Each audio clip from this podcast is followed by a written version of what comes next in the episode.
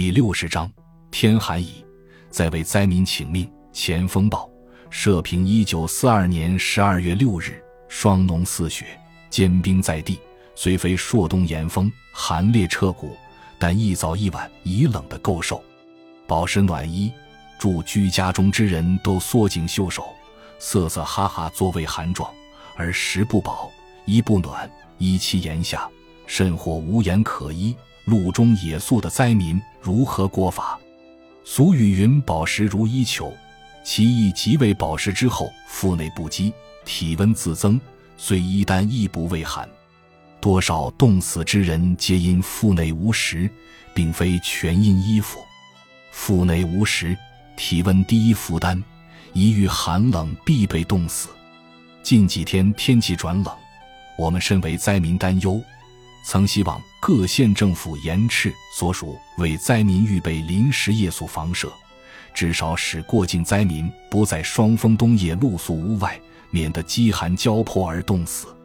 我们知道县政府时忙，不是专为救灾而设，有的或充耳不闻，或连我们的社评也不看，或看了正凡事忙不暇去办。总之，我们有理由相信，现在此刻，各县的过境灾民仍是露宿屋外的多，有宿处的少。县府诚然是忙，但救灾也是要政。民多冻死，政果何为？县长古称牧民之官，称之曰民牧，亦曰父母官。不管是民牧，是父母官，牧羊者冻饿其羊，那算什么牧人？父母官冻死其子民，又何贵乎有此父母官？母人也好，父母也好，总要尽其在我，无亏职责，方不愧对被牧的子民。纵令在世忙正烦，一纸命令，赤属切实遵办是不难的。我们仍希望在城关、在乡镇、在村庄，尽其所能为灾民腾出房舍，彼得夜宿。上级政府知道县政府时烦，有时顾办不周，所以各县又设救灾会，协助县政府办理救灾。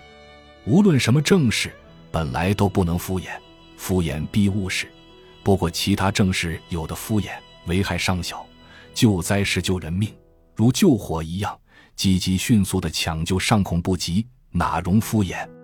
更乃容皮丸，一敷眼皮丸就要饿死人。县政府如忙不过来，救灾会可以协助办理，或者代为办理。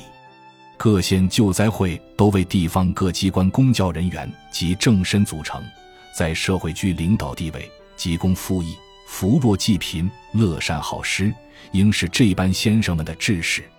现在看着灾民露宿冬夜，听霜风哭打而冻死，曾不加以守援，出一点力为灾民请命，是个城关、集镇、村庄为灾民腾出几间临时宿夜之房，无乃太不仁慈，大非救灾会诸公所应有。我们没有妙文，引不起诸公的同情。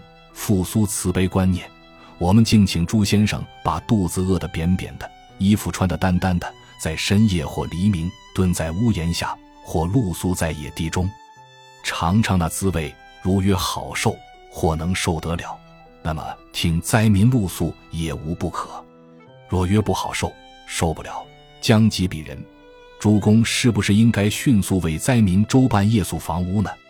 这样近乎纵井救人。未免太不合理。是的，我们也认为不合理。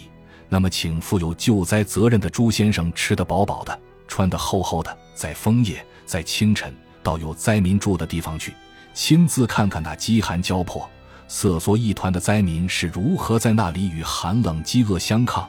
这总是合理的吧？如果连看也不看，只管自己吃饱穿暖，不问灾民的饥饱、寒暖、死活。就不说职责，良心似乎也所不许吧。